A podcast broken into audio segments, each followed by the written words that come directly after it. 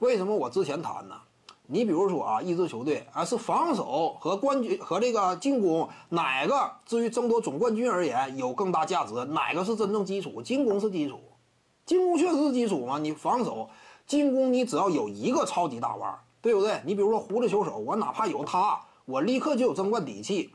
防守你试试，你有个 DPOY 你就敢叫板说你要争冠呢？那是开玩笑嘛？那戈贝尔是不是 DPOY？蝉联多少届了？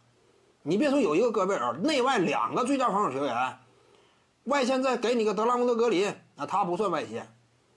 内线一个戈贝尔一个格林，外线呢你再来个谁呀？再来个伊戈达拉，再给你配个阿里扎，就这个阵容防守够强了吧？四大接近防最佳防守球员级别的。这种防守选手嘛，进攻你怎么打？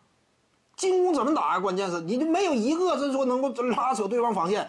对面就算说什么五个卡梅隆·安东尼，是不是安东尼不以防守见长啊？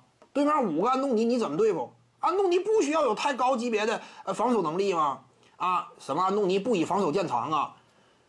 你问题是你这个进攻火力，人家足以应对吗？你这两下子安东尼防起来都不吃亏呀。那你能打赢吗？你对面五个安东尼玩死你吗？这就是什么？你防守啊，你有四个这就是很强的最佳防守球员，你也没有争冠底气吗？进攻端你不需要多，一个俩的，甚至只有一个，你都有争冠底气，感觉这支球队有争冠希望。有一个超级巨腕，你就有这种底气吗？你你说哪个是真正的基础呢？什么这个当年活塞队啊，活塞队呢？你要看这个比例。整个历史上，你看啊，说白了，进攻端真正的顶尖利器，他们往往是大量参与总决赛的争夺。真说一些防守型强队，有几次他真说有机会，我站到最高舞台，首轮就给你拿下。为什么？关键时刻你根本打不了吗？你这进攻端没有人能够拉扯对方空间，光跑战术是没用的。更何况呢，你这几位，你说都以防守见长的，你进攻端你还支配球能力你也不具备吗？通常啊。德拉蒙德格林是不是挺厉害？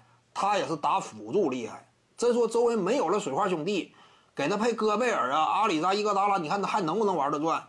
谁给他吸引夹击啊？他侧动进攻啊，自己面框突破没那两下子嘛。所以你看进攻防守，你说哪个是真正基础啊？进攻是真正基础。徐静宇的八堂表达课在喜马拉雅平台已经同步上线了，在专辑页面下您就可以找到它了。